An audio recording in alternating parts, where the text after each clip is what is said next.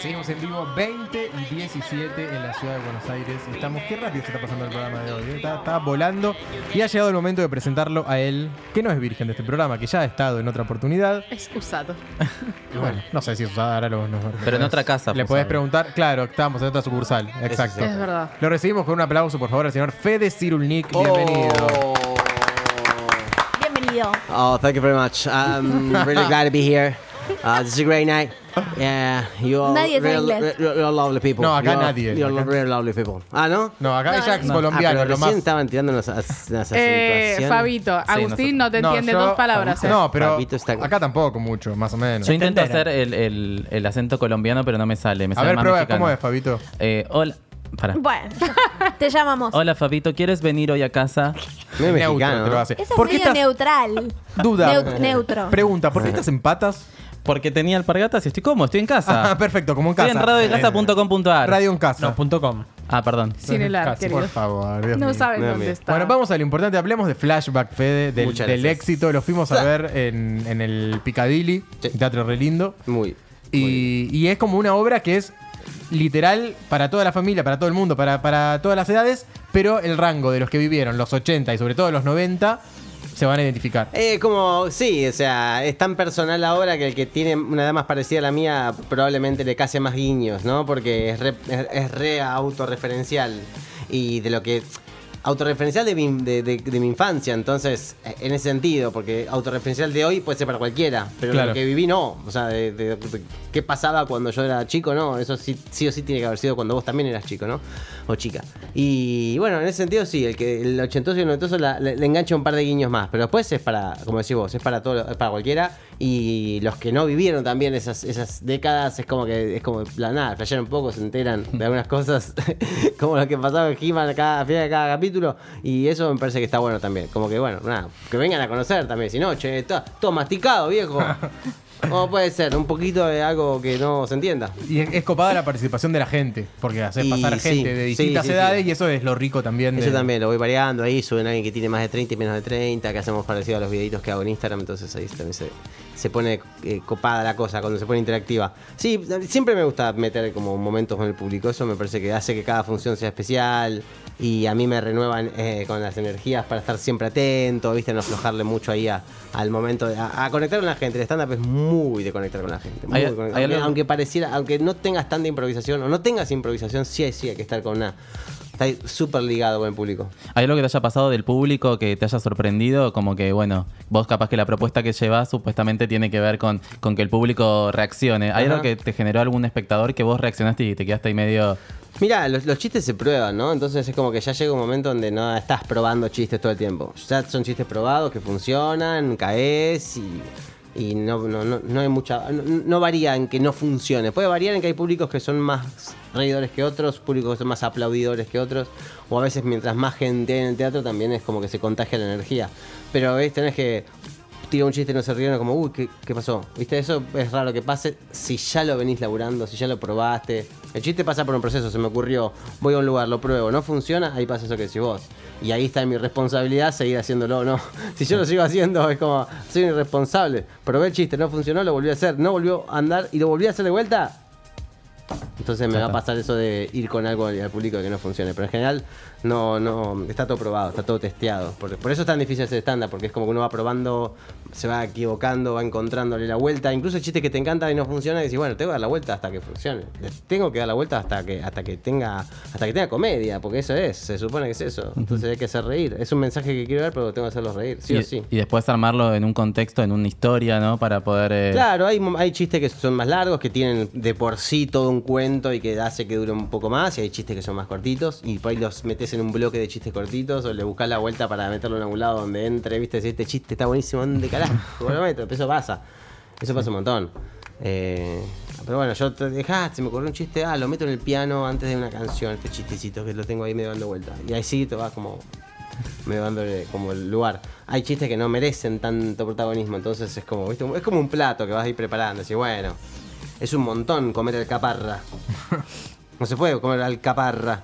Pero se puede poner un par de alcaparras arriba. Entonces, bueno, eso es lo mismo, el chiste. Me acordé en base a lo que decía Fabri cuando yo fui, no me acuerdo, pero hace un par de semanas, y había, bueno, subían una chica más joven y otra más grande, y era la chica más joven que supuestamente hablábamos de que ahora la juventud estaba como más en la joda y, y en Sí. otra cosa, y la chica hacía solidaridad, tipo era todo lo contrario Sí, no, a lo no, que habíamos planteado. súper Eso es responsable. eso es lo que te da la improvisación de, de la gente. que- Claro, y Bueno, aparte que desde el momento en que abro el juego a hacer, a hacer a dos personas, Fue genial. estoy preparado y dispuesto y esperando que surja todo lo inesperado, ¿no? Lo, que menos es divert- lo, menos divertido es lo esperado, siempre. Siempre la sorpresa es... El chiste es, es sorpresa, siempre. Por eso ver un show de comedia dos o tres veces seguida- seguidas es raro porque ya sabes lo que viene. Eh, te puede causar mucha gracia, pero en general no hay sorpresa, entonces es como que bueno, no es lo mismo. Lo que vi mucho es grupo, bueno, que Nati lo ha hecho con, con sus amigas, el grupo de amigos que va a verte. Sí. Que van como, como en manada, viste que en otros, en otros show quizás es es menos. Ahora es como gru- multitudinarios grupos, que eso está bueno, es como. Sí, está buenísimo. Sí, es como para mí el stand-up es casi como ir al cine, en, en lo, en lo que es público, ¿no? La gente va muy rara vez sola, le da vergüenza, en general van en parejas y también pueden ir entre amigos, ¿no? De- y como depende de la película, esto es lo La mismo. temática, claro. Claro, por ahí hay temáticas que son más, no sé, qué sé yo. Dalia tiene un público re particular. ¿Entendés? Entonces esta gente va a ver a Dalia. Ma- Malena Pichot también tiene un público particular. Esto es como las películas. Cada película genera un público distinto, hace que la gente vaya. Bueno, es un público, es un comediante que genera más caída de amigos, caída de parejas, caída de. No sé, hombres, mujeres, qué sé yo, depende el, el- el estilo de comedia de cada, de cada persona. Te voy a llevar, ¿y qué te, re- qué te recuerda a vos los años 90? O sea, que Sí. más allá de, de- de la tele y de las películas, ¿qué, si te dicen los 90, ¿qué, qué fueron para vos? ¿Qué significaron? ¿Qué marcado en tu vida? Eh, no, ah, creo que sí, no sé, los, los- los- los videojuegos me, me llaman como esta cosa de descubrir el, el jueguito, ¿no? El- lo lúdico, que es algo que lo mantengo hasta hoy, ¿no? La cosa de divertirme, de jugar, como haber descubierto los, los- los videojuegos, el, el Sega, el Family, eh, jugar incluso con muñecos, ¿no? Despertar la imaginación a través de tener dos muñequitos en la mano y inventar un diálogo, inventar una historia. Eso a mí me ayudó mucho a despertar como la posibilidad de escenarios inexistentes a- eh, eh, con un muñeco, que es lo que después pasa cuando uno hace un guion, ¿no? Imaginar un escenario que no existe, imaginar una historia que no, que no, que no pasó. Que eso sí es algo que hoy se perdió. No sé, qué En sé yo, a mí, me, a mí me 95% ayudó, a mí me ayudó, a mí me ayudó, no tengo ni idea, por ahí hoy tienen otras cosas, ¿no? Eh, pero en lo que es eh, historia, o armar una historia, o crear algo que no existe, como sea una canción, o, o un monólogo, o un video para las redes y demás, viene un poco para mí de eso, de esa parte lúdica de los 90, que es como mucho juego, mucha, mucho estímulo. Eh, supongo que eso, y los parripollos, no sé. Aparte, en el show pasa de todo. Hablaba de He-Man, pero tenés tipo, desde chiquititas hasta, o sea, todo el abanico de. Sí, sí, sí. Las tortugas ninjas fueron para Las mí súper importantes, súper importantes. Mira, tengo una tortuga ninja acá tatuada. ¿Cuál era tu favorita? Bueno. eh, que no está buena, pues esta es, en realidad es una tortuga que dibujé Pa- yo cuando era chico. parece de Loco. Arts.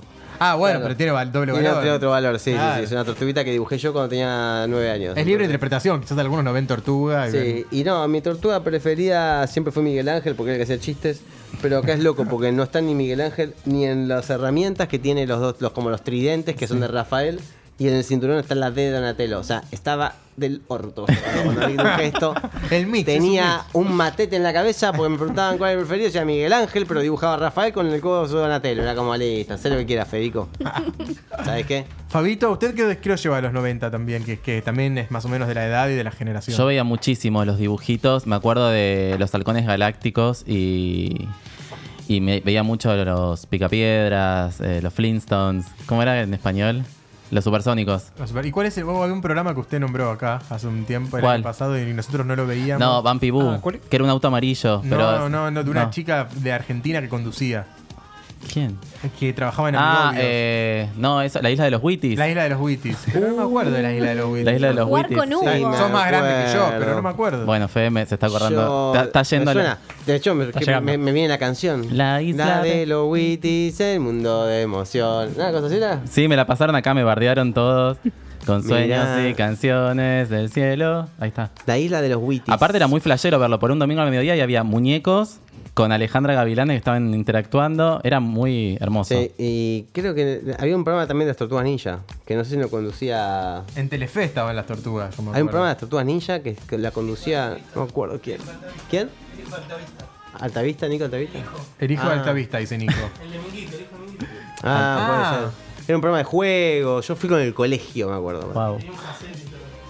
Yo me sentí identificado con lo que dijo Kairus, que quizás es a más, jugar con más Hugo. jugar con A Hugo. jugar es con más- Hugo. Yo trabajaba en el gourmet eh, en colegiales que arriba se grababa jugar con Hugo. Yo, No. creo que No. yo llegaba a trabajar y venía la conductora a jugar con Gaby. Hugo. y Gaby, sí, sí. Entonces, eh, Gaby. para arriba Gaby era como un flash el jugar con Hugo. A mí, me- a mí me gustaba mirar, me ponía nervioso, pero me gustaba mirar. Era raro igual porque te decían cuatro y si no apretabas rápido, te- aparte si el O te teléfono era medio. también, viste, cuatro, Sí. como diciendo pelotudo, apretá el la cuatro. señal en esa época. Pero claro, la Sí. señal en esa época iba. Tremendo.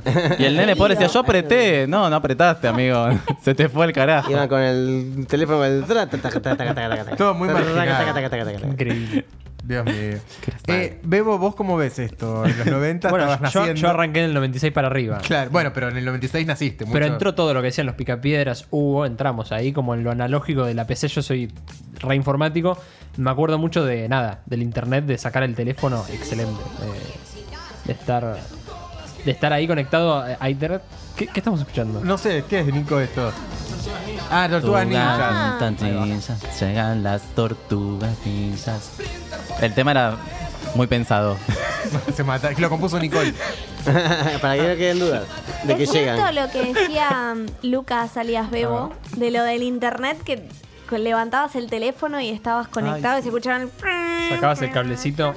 Bueno, eso es muy muy nove... Va, quizás más llegando Más a los 2000. 2000. Eso es más, claro. Sí. Fines Pero de 90, bueno. 2000. Ujú. Marcó también ahí. ¿Y CQ es 90? no, No, eso ya es también no. 70, no, No, sé qué es eso. Tenías ¿Qué Windows, es? Windows 98. Yo llegué a Lice. ¿Napster? ¿Tampoco? Dice. Yo te arranqué en el MCN. Es que descargabas música por Napster en. Claro. Por cuando- Ares. Cuando arrancó. Ares, no, No, Ares eh, y el ¿No vieron la película de, de- de Facebook? Claro, Sí. sí. Que cuando Mark. Zuckerberg conoce al personaje que hace de Coso, Justin Timberlake. eh, es el creador de Napster. Tengo que verla esa película. No. Ah, es verdad. El Hoy la personaje vi, que hace él es el creador de Napster que lo ayuda como a armar un poco Facebook también. Exacto. Claro, mira. Sí, Hoy la noche sí. la miro. Pero. ICQ era tremendo, ICQ estaba buenísimo. A mí me gustaba. Era me, me acuerdo de mi número de ICQ. No. Sí, por supuesto. Hay gente que se lo tatúa ¿no? el No número. era, número muy, de no era muy ¿no largo además el Era- número. sí. Sí, pero empezaba igual que mi teléfono, entonces bueno, sí, yo me acuerdo. Pero no lo podías elegir igual el, número de ICQ, era medio random. No, no, por eso. Ah, No, de pero pedo, justo coincidió que. ah, claro. Sigue, Para, sigue medio para activo los igual eso, ¿eh? centennials, ¿qué sería el ICQ? Una especie de, de messenger. Fue Sí, como. Sí, eh. Era una especie de WhatsApp porque los centennials Ah. tampoco No, no, tenían no, no. Messenger. Fue el, prim- el, el que el promotor de la comunicación por internet con Mirk, que era como las dos plataformas ahí. ¿Mirko? Mirk, Mirk, Ah, mira. que era más. Eh, ICQ, dabas tu número de ICQ, te buscaban. Podías Claro. mandar fotos. O sea, yo iba a bailar y le preguntaba, ¿cuál es tu ICQ? Y Claro. te daban el Perfecto. número y Pero después ya lo saltaba. agregabas a tu chat si los dos se aceptaban y te abría una ventanita en un costado, como el MSN, una ventanita y vos tenías todos los nombres. Y cuando apareció un mensaje, te aparecía un cartelito amarillo y abrías Ahí el está, mensaje Chocho, y la mandabas cara de- otro. Eh, Era un, era un programa. un para- flash. Total. Cuando yo al otro día abría, porque era una hora por día nada más que tenía la oportunidad de. Y porque eras de rico. Porque eras rico. Era una hora yo y una hora mi hermana. Era, era, era todo lo que podíamos hacer. Y llegaba el otro día y abría, era como. Oh, oh, y Oh, oh. aparecían los mensajitos y era como. Ah. Y cuando te mandaban una, un, un file, una, un Word, te decían Incoming File Transfer. Así era. ¿Cómo? Incoming File Transfer. Qué memoria, Fabito. Sí, fan de ICQ Qué buenas experi- qué buena, qué buena infancia para mí, ¿no? Para, o sea, no sé qué edad tenías. eh, Y Fabito ya tenía 28 ya. No, secundaria era, no sé, ¿vos qué edad tenés? Sí, 36. Yo tengo 32, sí. Están ahí nomás. Ahí. Bueno, No, no, ahí nomás no, bastante más chico. Pero Claro, sí, es como sí. me dice ahí nomás, no. 29, 32. Bueno, pero es un recuerdo ICQ.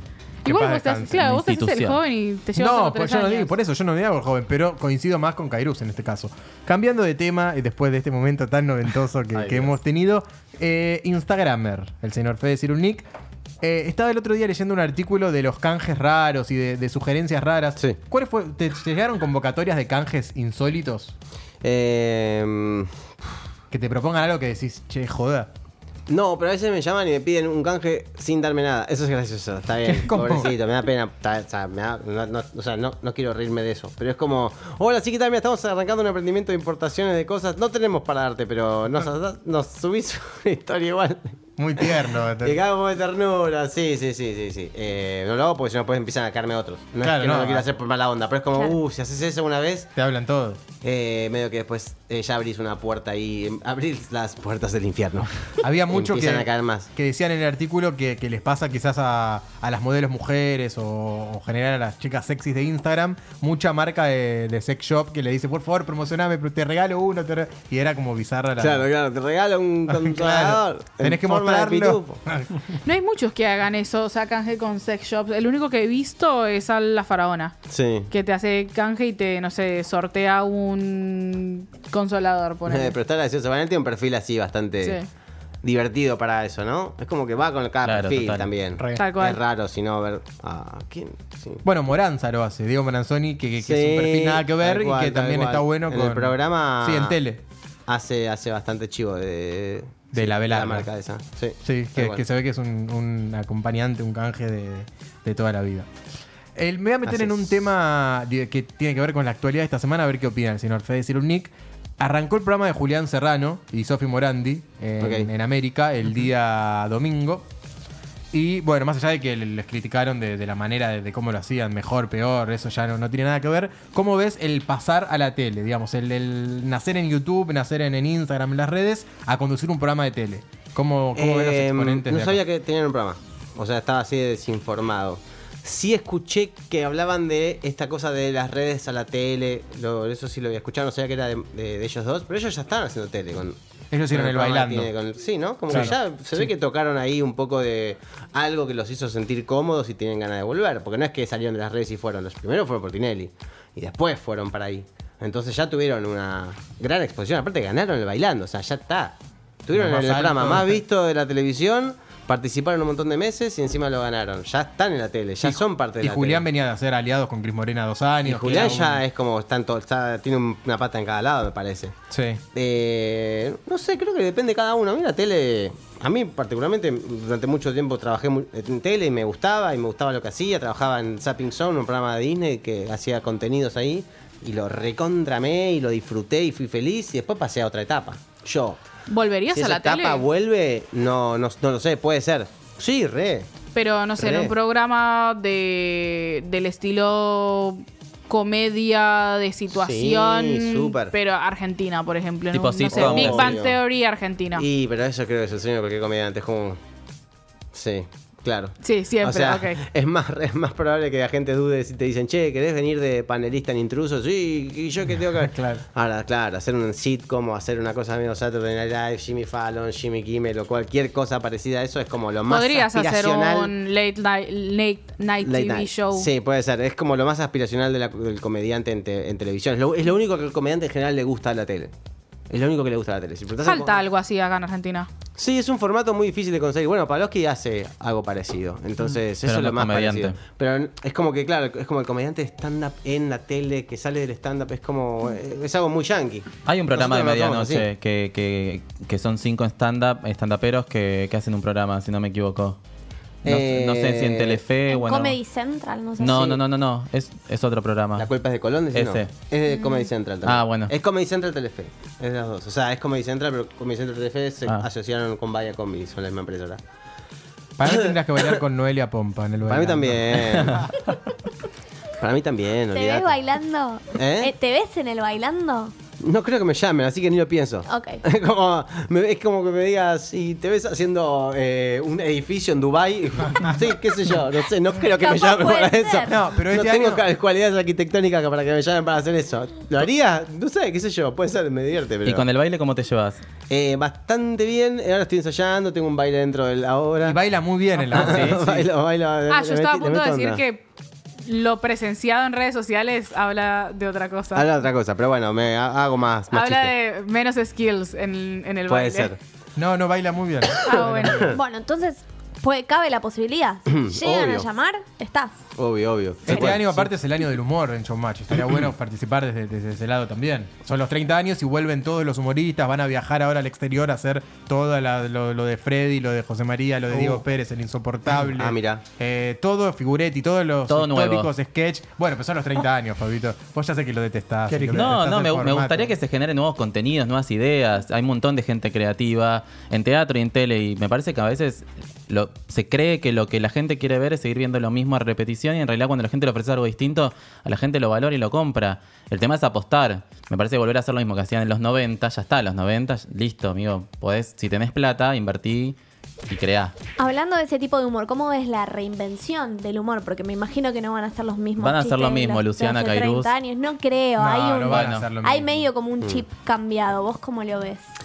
Y también eran, había humor muy naif, entonces yo creo que va, a ser- o sea, ponerse ahí con una cosa que a- sorprender a alguien y hacer un susto es como, lo puedes hacer.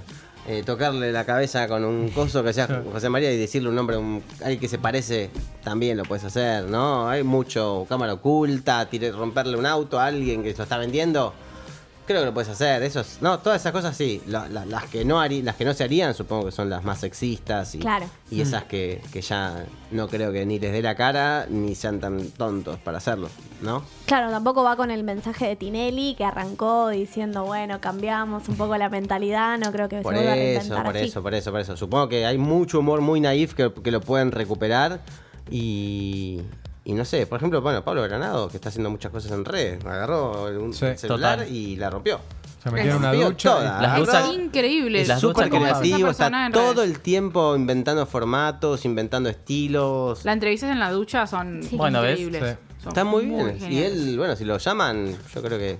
Viste, siempre fue muy creativo Pablo en, en el programa de Tinelli. Con las canciones, con las cosas que hacía. No sé, tenía como muchos, muchos talentos distintos ahí donde los, los metía a favor del humor.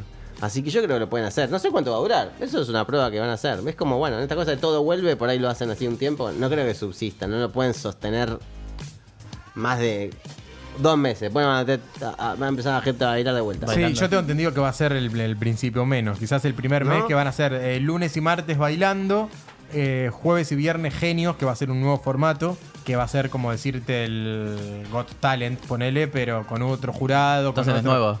No, pero no va a ser igual. Va a ser un formato nuevo que va a estrenar Marcelo, pero que va a ser buscando como artistas nuevos, talentos y demás. Y van a apuntar al humor. Sé que va a haber un homenaje, los primeros programas a, Leo Rosenbasser, que murió, que era de, los humoristas clásicos de- del programa. Están como buscándole la vuelta, pero bueno, habrá que Claro, ver cómo claro, le, claro. le funciona. Saliendo de la tele, volviendo a- al teatro, ¿cómo ves el teatro? Que mucho se habla en las redes que está costando llevar gente, que está la gente no va al teatro, va al teatro, va menos, va más. Y la gente no está costando pagar en la vida en general. Entonces, imagínate que luz. de las cosas que te priorizan, no creo que eh, venir a cagarte de risa conmigo pueda ser una prioridad. Por ahí ir a comprar para el supermercado. Pero en el orden, en ese orden, por supuesto, baja la cantidad de gente que viene al teatro. Sigue viniendo gente, la gente sigue le sigue gustando ir al teatro, por supuesto. ¿no? Eso siempre. Pero bueno, hay un esfuerzo triple que hay que hacer también para, para, para darles ganas de venir para que no sea como, bueno, voy porque no tengo otra cosa que hacer, sino voy porque realmente me va a hacer feliz. Entonces eso eh, te, hace como esforzarte para ser cada vez mejor, para que cuando vengan la pasen increíble, valga cada peso que pagaron. Y, bueno, no sé, con lo que sea, si ves que hay funciones flojas, hay que hacer promociones, hay que entender la situación, hay que saber que es fin de mes y, y adaptarse. Hay que adaptarse, hay que adaptarse, hay que adaptarse y bueno, esperar que algunas otras cosas cambien y mejoren, pero hoy hay que adaptarse y tratar de ser consciente de lo que cuesta, lo que cuestan las cosas. Y más Poner un Buenos precio Aires, normal que de ticket que primero porque no te lo van a comprar, o sea, no es que yo lo pongo caro y como bueno, jódanse, van a tener que pagarlo, como si yo no soy el- la luz, o sea, a mí me tiene que pagar igual. O sea, si yo pongo muy caro, es como que no vimos. Entonces, viste, vas encontrando un precio lógico, una cantidad, de, una, regu- una regularidad lógica de funciones. Y cuando ves que se cuesta, bueno, también hacer parates, esperar que la gente se renueve. Yo, por ejemplo, ahora hice dos, dos meses, paro dos meses y vuelvo a partir de junio ya hasta fin de año. Entonces, estos dos meses también es un descanso a, a venga, venga, venga, venga, venga, venga. Perfecto. estoy quemando la cabeza. No, aparte decía de Buenos Aires tenés como demasiada oferta, digamos, una plaza Además que hay mucha oferta, tal cual, sí. 3 millones de Igual- espectáculos. igualmente veo que la gente apuesta al stand-up y es, es, eh, un, eh, es un tipo de teatro que la gente consume más que antes. También obviamente que hay más oferta ahora, pero que la gente lo elige. Sí.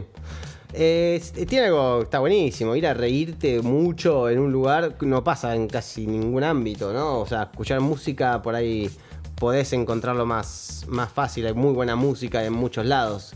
Realmente es difícil encontrar un show de comedia que te logre hacer reír durante mucho tiempo. No, no, no. Entonces, y encima el humor es bastante personal, entonces ni siquiera vos haces reír a todo el mundo todo el tiempo durante la obra. Entonces es como que se va ubicando la gente, ¿viste? Como, nada, este me hace reír todo el tiempo, o este me hace reír. Y no se mezclan por ahí. Total. Fede, ¿te pasó que te hayan eh, consultado por, eh, por clases? Porque hay mucha gente también sí, que... di que- talleres, di dos talleres Sí. hasta ahora. Eh, este año todavía no sé si voy a dar un tercero.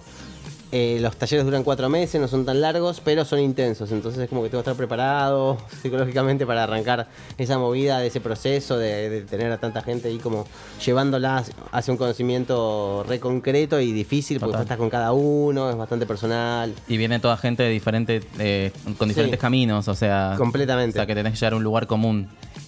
Sí, en- o sacarle a cada uno el comediante que hay en él, ¿viste? Ah. Como esa onda. Pero sí, hay gente que trabaja una cosa, hay gente que trabaja otra cosa, hay gente que está más cerca del arte, otra gente que está en otra cosa completamente diferente y que lo hace porque tiene ganas de divertirse o porque piensa que es una, una herramienta para ser más expresivo, para salir un poco, viste, de la vergüenza, Que lo para mandó el hablar en psicólogo. público, que lo mandó el psicólogo, tal cual. Ahora, sí. perdón. No. eh, hablabas hace un rato que sos muy lúdico. Sí. Vamos a hacer un juego. con Ah, dale. Ah, Por guardátela, favor. Fabito, la, la pregunta. Bien, dale. Vamos a hacer un juego que se llama Describite, pero que es una versión nueva. Es una versión 2019 y que tiene esta presentación. Podés seguirnos en Facebook, en Twitter e Instagram en arroba notireyok. Comunicate con nosotros. El teléfono es 4831-7132. Nuestro WhatsApp 1528 99 92 00. Y seguinos en la web a través de notirey.com.ar. Llegó el momento de conocer a nuestros invitados en profundidad. Este es el Describite de NotiRey.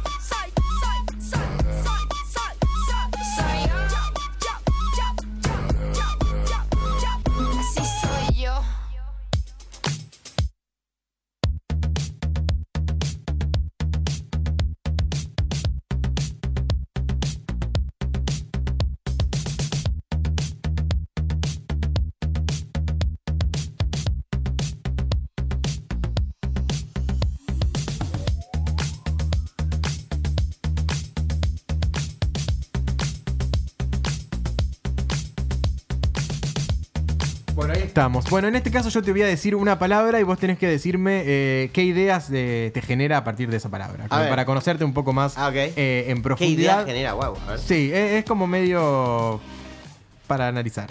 ¿Qué? libros. ¿Qué, qué te generan los libros? Y bueno, ima- imaginación, cultura, desarrollo neuronal. ¿Sos muy de, de leer o cada tanto? Me, me agarran etapas. Soy de. En general soy bastante poco regular con las cosas y muy intenso cuando las engancho, ¿entendés? Entonces como que engancho con algo, ta, preparo mucho, después vuelvo, entonces soy así, como por ahí no leo cinco meses y por ahí leo un libro en tres semanas. Y de repente no leo por una- un año y de repente leo tres libros seguidos. Entonces como, no es que leo todos los días a la noche cuando me acuesto un ratito.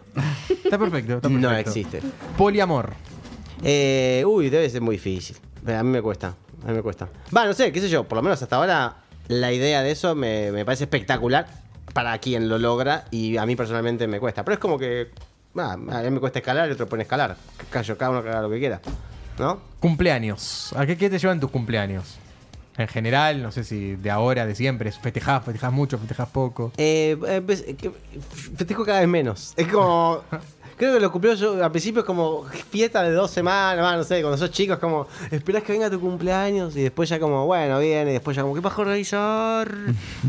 y prefiero como no mezclar. Hay momentos que me agarran mezclando grupos y la paso mal y no tengo, viste, paciencia para estar con cada uno. Después me termino dando cuenta que estuve más de anfitrión y tratando que todos estén contentos de que yo pasarla bien. Sí, eso siempre. Y es un garrón y dije, che, espera, no, no, no. La próxima hago 10 festejos, uno con cada grupo y con cada grupo la paso bien. Ya está, no hago una juntada, la paso mal. Es buena esa. Un mes entero de cumple. Tuve al Bueno, menos tres se cumpleaños donde me quedé al lado de la parrilla y dije, che, ¿qué estoy haciendo? ¿Cuándo cumplís? No me moví de la parrilla porque quiero que todos coman, pero no estoy disfrutando de mi cumpleaños. ¿Cómo? ¿Cuándo cumplís? En agosto, 24 de agosto. Ah, no es de Leo, casi. Eh, Casi de Leo. Casi de Leo. Orgías. Eh, también, lo mismo. Me parecen Sí, sí, acá pasamos de todo. De libros No orgías. tuve. Y prepárate que ahora se viene una más juliada. No tuve, no tuve la oportunidad, no tuve la oportunidad, no se me dio.